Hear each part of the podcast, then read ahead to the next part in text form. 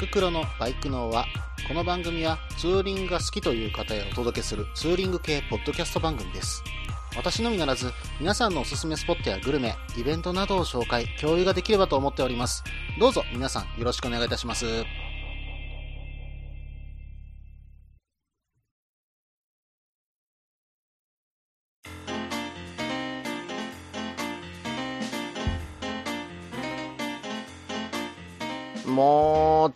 としんどい。うん。えっ、と、実はこんなオープニングから始まってしまって大変申し訳ないんですけども、うーん、ここ2週間ぐらい、まあこれを収録してるのが2017年の7月6日なんですけども、うん、まあ私ね、ツイッターの方でちょくちょくね、これお仕事ですっていうような、実はお話をね、えー写真をつけてあげさせていただいているんですが、これがね、全部出張なんですよ。で、えーここ2週間ぐらいですね、東京と大阪を行ったり来たり、うん、でね、まあ東京行くのはいいんですよ。で、実はその東京に行って何してるかというと、私ほとんどの仕事が視察で、えーしかも自分の足を使って歩いて回ってるんです。で、もうずーっとね、もう歩き続けて、正直1日、まあ、半日以上経ってくるともう足が痛くて本当にしんどいんですよ。で、それをね、もう3日、まあ、週に3日ぐらい続けちゃうと、もう土日ヘトヘトになっちゃってですね、えーほとんどね、うん、ツーリングに出かけれてないし、子供と遊べてなくて、ちょっと奥さんに怒られるしとね、えーちょっとね、うん、これは良くないなっていうような状況には今、陥ってます。まあ、ツーリングもね、本当に最近行けてない。バイクはね、うん、どうしても乗りたくなって、えーバイクワールドまでね、あの、伊丹のバイクワールドですけども、あの辺りまで走らせてみたり、その間にね、ツイキャスさせてもらったりね、えーしてたんですけども、うん、今はもうツーリング行きたくてしょうがないんですよ。うん、まあ、明日、うん、ちょっと早朝のツーリングだけはね、行ってこようかなとは思います。まあ、六甲山にね、またぶらりと行って、うん、まあ、あの、大阪の景色、うん、まあ、大阪平野をね、一望する景色を見て、えー、心をね、洗ってこようかなとは思ってます。あれ見るだけでね、私結構ストレスね、発散できるんで、結構好きなんですけどね。ということで、えー、実はね、仕事の愚痴から始まってしまった、バイクのは第56回ですね。お相手は CRF250L に乗るタククロウです。どうぞよろしくお願いいたします。早速ですけども、えー北海道2泊3日の旅、報告のコーナー、パート3ということで、えーここからね、番組の方をスタートさせていこうと思います。うん。で、えっ、と、前回お話しさせてもらったのが、旭川でね、うん、あの、読釈三四郎さんでちょっと飲んできたというところまでかな、お話しさせていただいたと思います。で、この後のところからのお話となります。さて、えっ、と、そのビジネスホテルで朝起床したのが6時前ぐらいだったかな。うん。で、まあ起きまして、まあ朝に少しだけね、シャワー浴びまして、えー、そして、えっ、と、もうホテルをすぐに後にしました。そして、えーこの後国道237号線ですね。うん、まあこれでね、まあ富良野の方に向かっていったわけです。で、その富良野の手前に、やはり美瑛がありますんでね、美瑛は、うん、駅の方に寄って、その駅の前の道をね、通って行って、新栄の丘展望公園ね、うん、こちらの方を行ってきましたよ。私ね、前回もこちらの方を訪れてるんです。うん、ただね、やっぱりここだけは通っときたかったっていうぐらいね、えー綺麗な景色が見えるんです。一面緑の絨毯の丘ですよ。うん、まあ、そしてそこから朝日が見えてくるわけです。これは綺麗でしたね。この景色を見てるだけでね、1時間ぐらいぼーっとできるなーと思ってたんですけどね。えっ、と、実はこの日が12時にはバイクを返さなければいけないと、えーなってましたんで、うん、まあ10分、20分ぐらいかな。うん、滞在させてもらって、えーすぐにね、え出ちゃったというところです。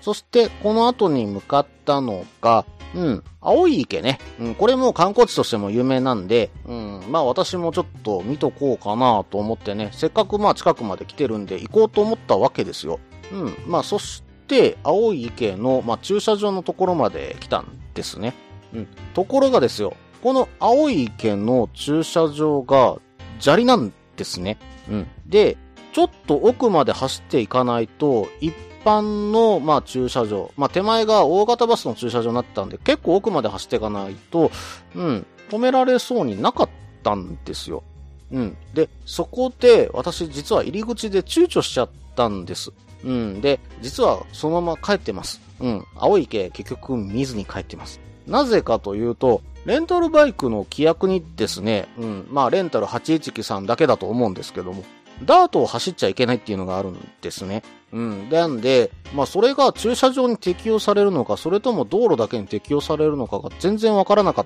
たんですよ。うん、まあまあ、そこでね、電話して聞いとけばよかったんですけども、まあそこでね、うん、まあ砂利だし、ダートだし、走っていいのかな、やばいよな、と思いつつ、うん、まあなんで電話することをその時に思い浮かばなかったのか、レンタル819さんにね、えー、電話すればね、わかることだったのに、うん、まあまあ、それも聞かず、うん、まあ、ちょっと時間もあまりないし、やめとこうということで、結局、青い池を見てないんですね。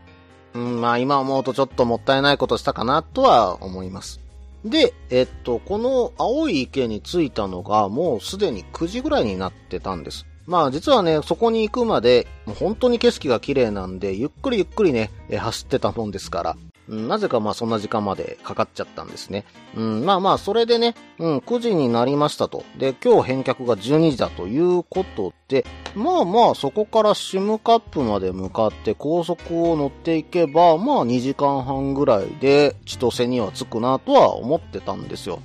うん。でもね、せっかくここまで来たんだし、うん。ぜひね、快速旅団さんには寄らないとダメだよなと思って、ここでね、えっ、ー、と、実はレンタルバイクさん、まあ、レンタル8193に電話を1本入れて、えー、実は2時間延長してもらいました。うん。えー、実はその日のフライト、5時だったんですよ。なんで、まあまあ2時間ぐらい延長しても大丈夫だろうと。で、まあ2時か3時ぐらいに一応、まあ先輩方、まあ今回社員旅行で来てますんで、えー、待ち合わせしてましたんで、そこでお土産一緒に買おうっていうことになってましたから、まあまあ、それには間に合うだろう。ということで、えー、実はね、ここで2時間延長してます。うん。なんで48時間の旅って言ったんじゃないのか、お前。ちょっと待てよって言われそうですけども、その辺はちょっとだけ許してくださいね。うん。まあ、それで快速旅団さんに寄れるとなったわけなんですが、まあ、ここからね、うん、プラの、うん、まあ、シムカップ経由で夕張に行ってもよかったんですけども、どうせならね、前回もちょっと通ってきた道、道道135号を通って、国道452号線を通って、桂沢湖に抜けて、えー、そこからね、えー、夕張の方に抜けるというルートを取らせてもらいました。えー、実はね、これも本当に前回も走らせてもらって、本当に気持ちいい道路だったんでね、もう一度走りたかったんですよ。うん、まあまあ、本当に信号もなく、うん、まあ本当にね、なんていうのかな、うん、森林の中をね、駆け抜けていくようなね、気持ちいい回送路でした。うん。でね、途中、キツネも見れたんですよ。キツネもね、トコトコトコっと横をね、道路の端を歩いてたんです。これまた可愛かったですね。あ、そうそう。そしてね、途中、実はもう一箇所寄ってるんです。まあ2時間伸びたということで、まあ、プラス1時間もあれば、快速旅団さん寄って、千歳につけるだろうって実は踏んでたんですよ。で、じゃあ1時間ぐらい10時間あるなとは思ってたんです。うん、まあそこでね、前回も行った実は温泉を思い出しましてね、えハイランド富良野さんっていうね、うん、まあ宿泊施設の中にある、まあ、うん、温泉ではあるんですけども、まあまあ近代的なね、まあ近代的で言ってもちょっと古めの近代的な、まあ施設の温泉があって、私ここの露天風呂がね、まあ前回来た時にすごい好きになったんで、今回もう入りたかったんですよ。で、まあそちらに寄らせてもらって、えー、ちょっとお湯をもらってきました。うん、まあ特に特徴のある温泉でもないんですけどもね。うん、なぜかね、この場所の露天風呂が大好きなんです、私ね。うん、まあ多分次回もね、この辺り通ったら行くでしょうね。うん、まあ入浴料もね、510円とかなりリーズナブルですんでね。うん、まあ汗を流しにね、寄られるにはいいかと思いますよ。うん、ところがですね、実はこの温泉で長いしすぎましてね、うん、まあ1時間ちょっと超えちゃったんですよ。うん。まあそうなるとね、スケジュールが押し押しになっちゃったんですね。うん、まあ、まさかね、あんなに押しちゃうとは思わなかったんですけど、まあ、この後ね、途中道を迷ったこともあって、さらに時間が押しちゃって、えー、実は快速旅団さんに入ってたのも、うん、まあ、残り1時間半ぐらい、うん、1時間40分ぐらいで、バイクを返却しなければいけない時間まで迫ってたんですね。うん、まあ、それもなぜかというと、まあ、実はその温泉に入ってたっていうのも、ちょっと時間が遅れたっていうのも、まあまあ、そこぐらいまではなんとかなったんです。で、少しゆっくり走ってても大丈夫だなっていうのは思ってたんですけども、ここからがね、ちょっと私のちょっと悪かったとこだなと思うのが、実はね、そこってツイキャスをつなげようとしたんですよ。ところがですね、スマホにインカムがなかなかうまくつながらない。挙句の果てにはね、全くつながらなくなっちゃったんです。まあ原因はね、後々判明して、スマホ側の故障だっていうことが判明したんですけども、それが原因わからないうちに再起動だ、まあ、Bluetooth オンオフやら、まあ、えっと、コネクトし直すだとか、まあそういうことを散々やって30分ぐらい実はロスしてるんですね。これがね、一番押した原因だったんですよ。まあそこがね、押さなければ、実は快速旅団さんではもう少しゆっくりすることができたんですけどもね。うん、まあちょっとね、あ、そうそう、もうそろそろ前半の方の時間がだいぶ長くなってきましたので、続きは後半でお話ししましょうか。それではその前に CM です。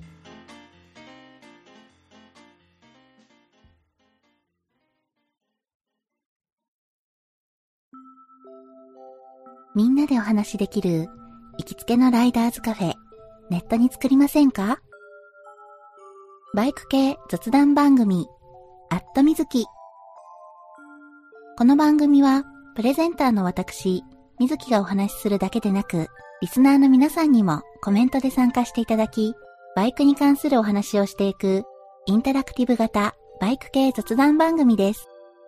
近況やお題から始まった話が、どんな話につながるのかは、参加する皆さん次第。アットみずきは毎週木曜日21時からツイキャスにて放送中。番組の詳細や過去放送の情報は、ひらがなでアットみずきと入力してウェブで検索。皆さんとお話しできるのを楽しみにお待ちしています。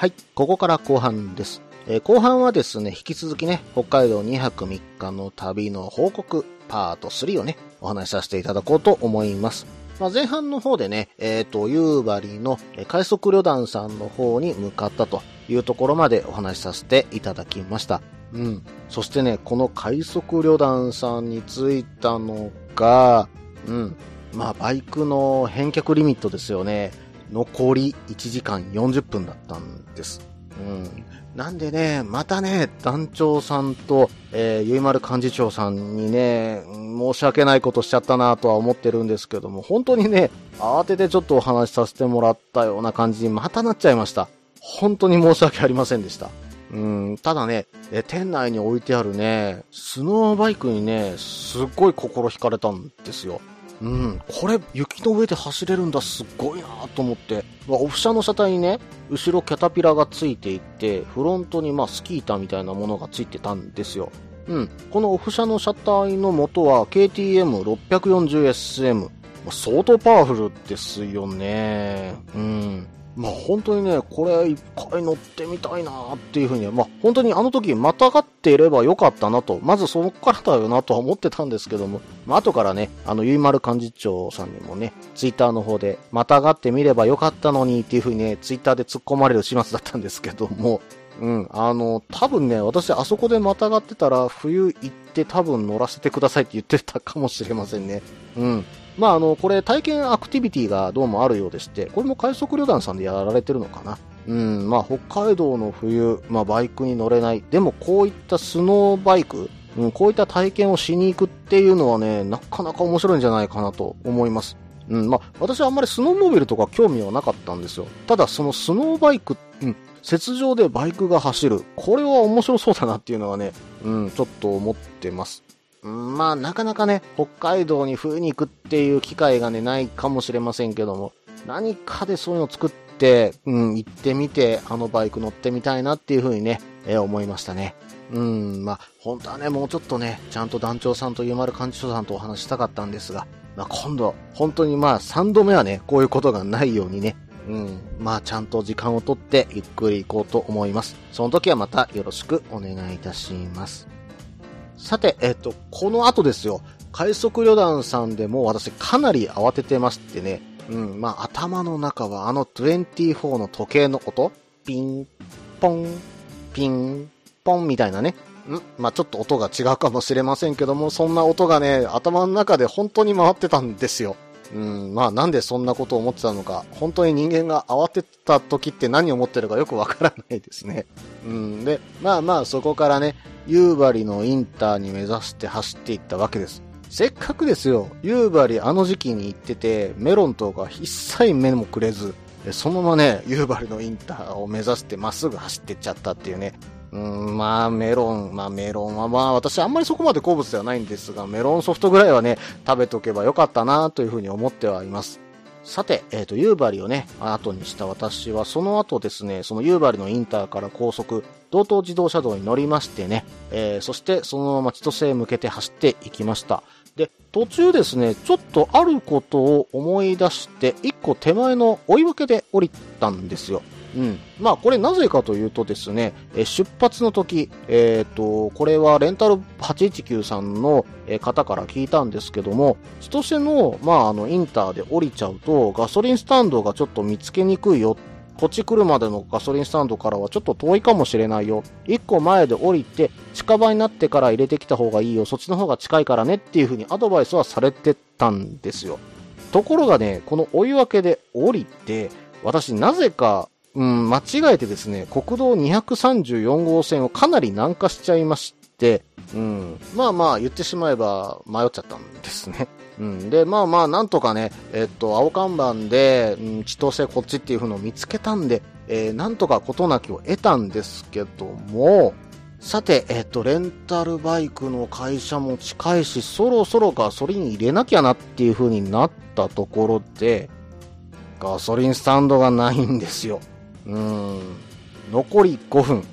ガソリンスタンドがない。どうしようという風になっちゃったわけです。うん、まあそしてね、えー、っと、本当にその残り5分の時点でお店に電話して、うん、すいません、ガソリンスタンドが見つからないんで教えていただけませんでしょうかっていう風にね、電話したんですよ。ところがですね、私の方もどこにいるかもうわかんないような場所にいて、えお店の人も説明に必死になっちゃって、そのやりとりで10分以上経っちゃったと。えー、そしてね、えー、お店から、え、ー、と、一番近いガソリンスタンドが実は5キロぐらい離れてたっていうのが分かりまして、えー、なんとかそこに行ってガソリン入れさせてもらって、えー、まあ、先にね、あの、レンタル819さんにも連絡入れさせてもらってたおかげで、その延長分の料金はなしということで、えー、ちゃんとね、2時間プラス、えー、48時間プラス2時間の料金で、えー、なんとかなりました。えー、本当にね、あのー、最後慌てて申し訳ありませんでした。これに関してもね、レンタル819さんにはね、本当に感謝しております。またね、えー、実はね、これ話してなかったんですけども、出発の時にね、私 ETC カード家に忘れちゃったんですよ。うん。まさかね、忘れてくると思わなかったんですが、あー、しまったなー。ETC カード忘れちゃったんですよねーっていうことをね、レンタル819さんに言ったら、うん。えっと、ETC カードの貸し出しもありますけど、どうしますって言われて、あ、そんなオプションあるんだっていうのをね、知らなくって、あ、そういうのいらなくてもいいんだ。え、ちなみにオプション料金どのぐらいなんですかって聞いたら、うん、1回の貸し出し300円でいいですよって言われたんで、あ、じゃあもうそれでお願いしますって言って、事なきを得たんですよ。うん、まあまあ、これは助かりましたね。そしてね、まあまあもう一つ、どうせなら欲しいものがあって、オプションとして付けてくれないかということをお願いしたものが一つあったんです。スマホホルダーですね。ところがこのスマホホルダーに関しては用意がありませんでした。うん。まあまあ USB の充電器とかは全然あるんですけど、スマホホルダーだけはないんですよねっていう話になっちゃったんですよね。要望としてあげときますとは言われましたけども。うん、まあ、あれ、ある方が便利と思うんですけどね。スマホホルダーがあればね、やっぱりナビになりますんでね。だいぶ楽になると思うんだけどな。なんであれオプションにしないんだろうっていうのがちょっと私疑問としては残ったんですが。まあまあ何にせよ ETC がね、あって助かりました。そしてね、えー、実はこの場所、まあ、レンタル8193返した時に、えー、リスナーさんが一人来てくださいました。えー、お迎えということで、津上さんが、えー、来てくれたんです。まあ、ツイッターの方でね、絡んでいただいて本当にありがとうございます。えー、実は旭川でね、えー、ツイッターの方で連絡いただいてたんですけども、あの時点で実はどこに行くかまだ決めてなかったと。えー、フラの美瑛までは決めてたんですけど、その後決めてなかったんで、実は一緒に回りませんかっていう風にお話いただいてたんですが、ちょっとね、あの、その時の、うん、まあ、ルートがわからなかったんで、ちょっと今回お断りさせていただいたんです。うん、ちょっと申し訳なかったなとは思うんですけども、うん、またね、北海道、私必ずもう一度は行きますんでね、その時とかにまたお会いしてね、どこかでね、えー、飲んだりとかね、本当にツーリングも一緒に行きましょう。ぜひその時はよろしくお願いいたします。またね、関西とか来ることありましたら、あの、私の方呼び出してください。ぜひね、よろしくお願いいたします。本当にありがとうございました。さて、えー、ここでね、バイクの方を返却させていただきまして、この後ね、えー、実は先輩と合流する予定だったんですが、ですが、うん、どうもね、先輩たちがゴルフをまだ回っているっていうことが、その後、千歳空港に着いてから発覚しましてね、これもね、津上さん申し訳ないことしたなとは思ってるんですけども、津上さんとね、本当はどっか食事でも行きませんかって言われたんですが、その予定があるんで、っていう話をしたんですがね、本当に申し訳ないです。まあまあ、それでね、えー、私もちょっと時間が余っちゃったんで、まあお土産を選んで、まだ時間あるなということで、スープカレー、あそこちょっとね、美味しいスープカレー屋さんあるんでね、うん、食べさせてもらって、その後、うん、まあちょっと汗も返したし気持ち悪いやと思って、新千歳空港温泉ね、うん、こちらの方入ってきましたよ。うん、実はね、新千歳空港の4階に温泉があるんですよ。うんうん。泉質もね、ちょっと茶色めのお湯かな。うん、なかなかいいお湯で、うん、気持ちよかったです。で、さらにね、荷物を預けてしまって、もう本当にね、フライトする前に預けてしまって、えっ、ー、と、そちらの温泉に行っても大丈夫です。えー、実は入浴料1500円とちょっと高い値段はするんですけども、うん、タオルね、全部貸してくれるんですよ。で、その値段の中に入ってます。なので、うん、まあまあ、どこか荷物預けてご飯食べ行って、温泉でも入ってからフライトしようなんていうことができちゃうんでね。うん、まあ、バイクを返した後にちょっと時間があれば、そこでちょっと疲れを癒してから帰るっていうのもね、私はありだと思います。私はそうさせていただきました。気持ちよかったです。さて、えー、そしてね、えー、そのまま伊丹空港まで帰ってきて、家に着いたんですが、話はこれで終わらず、うん、この3日後、実は私倒れたんですよ。うん。まあまあ、何かと言いますと、原因は食中毒。ん？どっかで聞いたような。うん。一週間前に私食中毒になって、さらに私また食中毒になって帰ってきちゃったんですね。うん、まあ、同じ先生に見てもらったんですけども、北海道で違う菌拾ってきたでしょって言われちゃってね。うん、まあ何食べた？ってって言ってるところで、うん、まあおそらく生のホッキ、うん、なんですが、前に、まあその食中毒になってたせいで、まあまあ胃がまあ干潮じゃなかったみたいなんですね。で、普通だったらかからないような菌でもしかしたら食中毒になってるのかもしれない。おそらく原因はホッキだろうと。生ホッキだろうということがね、まあまあ発覚しました。うん。でね、一週間前と同じように、同じ場所で点滴を打つという、まあまあ、またとんでもないことになって、その後ね、2週間ぐらいね、うん、胃の調子が悪くって、うん、まともにご飯も食べれない状況が続いたんです。まあね、あれはしんどかった。うん、もうまあ、今はね、もうだいぶ治ってきたんですが、それでもね、まだなんかね、胃の方がもやっとする時がたまにあるんで、まあまあ、うん、お酒もまあ控えて、うん、最近は控えてないかな。うん。まあまあね、あの、まあまあ、やっと飲めるようにはなってきたとこなんですけどね。うん。まあまあ、その話はね、いいとしましょうか。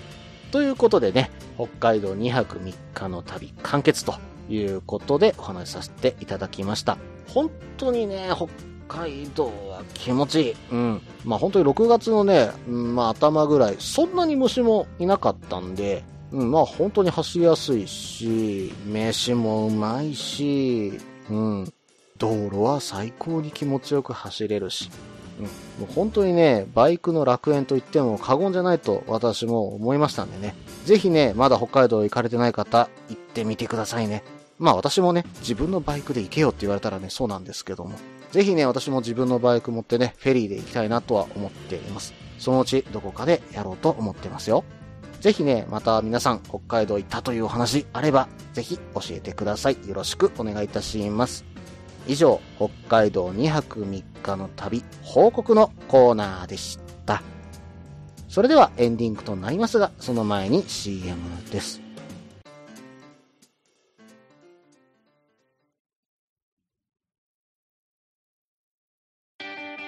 フリースタイルフリースタイル。フリースタイル。フリースタイル。フリースタイル。フリースタイル。フリースタイル。フリースタイル。フリースタイル。フリースタイル。フリースタイル。フリースタイル。フリースタイル。フリースタイル。フリースタイル。フリースタイル。フリースタイル。フリースタイル、モトバイクネットラジオ。この番組は、バイクの新時代を担うすべての人たちに、バイクをもっと気軽に、もっと身近に感じてもらい、人との出会いや触れ合いをテーマに、様々な角度からその魅力を語り合うクロストーク番組です。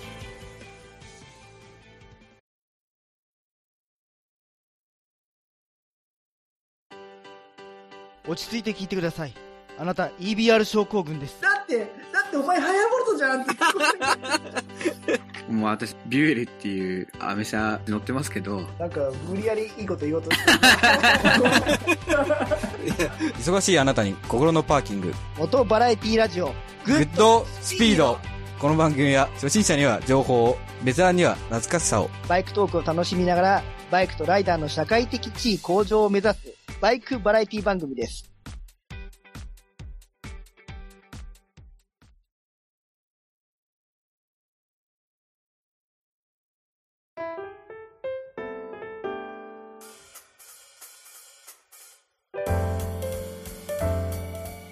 ここからエンディングです。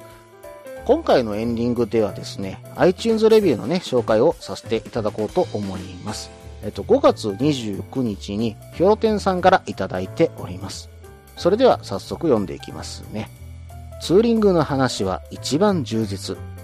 いろいろなバイク系ポッドキャストがありますが、バイクそのものの話やツーリング以外の話が雑談メインであることが多いのですが、ツーリングスポットデータベースの名の通り、いろいろなツーリングの話が聞けます。ということで、星5ついただいております。ヒョロテンさん、どうもありがとうございます。うん、まあ、このね、バイクの輪に関しては、やっぱりね、ツーリングがメインであることからはブレないようにね、えー、捨てるつもりです。まあ、なのでね、番組構成的にもね、そんなに変わり映えが、まあ今後も、まあ変えていくっていうことが、まあ、ないかなと。まあ今回のオープニングみたいに、うん、まあちょっと話を前後させるだとか、そうですね、新しいコーナーを作るっていうことに関しては今後やっていこうと思いますけども、基本線はね、うん、今のツーリングに関する話題ということでね、その辺だけはブレないように、えー、なんとかね、守っていこうと思っています。ただね、まあコーナーに関しては別ですからね、うん、まあこんなコーナーを作ってほしいとかね、まあツーリングでこんなこともあるよねとかね、そういったまあ普通オタというかね、えーそういったメールいただけたら非常にありがたいと思いますので、ねぜひね、どしどしメール投稿いただけたらと思います。またね、えっ、と、この番組のツイッターのハッシュタグに関しては、うん、あの、単純にうちの番組名、バイクの輪、輪が、えっ、と、輪っかの輪ですね、えーで、つけていただければ、私、ツイッターの方追いますんでね、ぜひそちらの方でもコメントよろしくお願いいたします。あ、それとね、ツイッターの方私かなり見てますんで、まだね、ツイッターとかやられていないだとか、そうですね、ツイッターで私と絡んだことがないというようなね、方がいらっしゃいましたら、ぜひね、ツイッターの方で絡んでみてください。私もね、できる限り返信はさせていただこうと思っています。まあ本当にね、うーんと、私も旅バイクさんの時に、ツイッターでいろいろと絡まさせていただいたこともありますし、まあ他の番組でも、あの、絡まさせていただきました。で、そこでね、うーん、まあいろんな、まあ友人もできましたし、特にフリースタイルさんの、えー、ケンヤさん、ポパ兄さんには本当にいつもお世話になっていますが、最初、あの、えーお二方も、えーツイッターだったかな？他兄さんは違うかな？うん、ケンヤさんはね、まずツイッターの方で連絡いただいて、え今でも仲良くさせていただいておりますし、他にもね、いろんな、え仲間ができたと私は思っております。えーぜひね、絡みに来てくださいね。この番組では、皆さんからのメールを募集しています。ツーリングスポット紹介のコーナーでは、おすすめのスポット、穴場のスポット、自分しかいないけど、自分が好きなスポット、自分じゃいけないけど、良さそうなスポットを教えてください。また、旅先グルメのコーナー、イベント紹介のコーナー、ツーリングアイテムのコーナー、温かいお便りも待っています。できる限りご紹介させていただきます。メールはブログの方にメールフォームを設置しています。もしくはツイッターで直接メッセージいただいても構いません。ツイッターはタククロで検索していただければ CRF の画像でわかるかと思います。ではお便りお待ちしておりますと同時に今回第56回ですね。バイクのは、えー北海道2泊3日の旅はこれにて終了となります。えー次回からはね、通常放送に戻そうと思いますので、また皆さんメール投稿の方どうぞよろしくお願いいたします。また iTunes レビューもね、えーぜひね、よろしくお願いしますね。それではまた。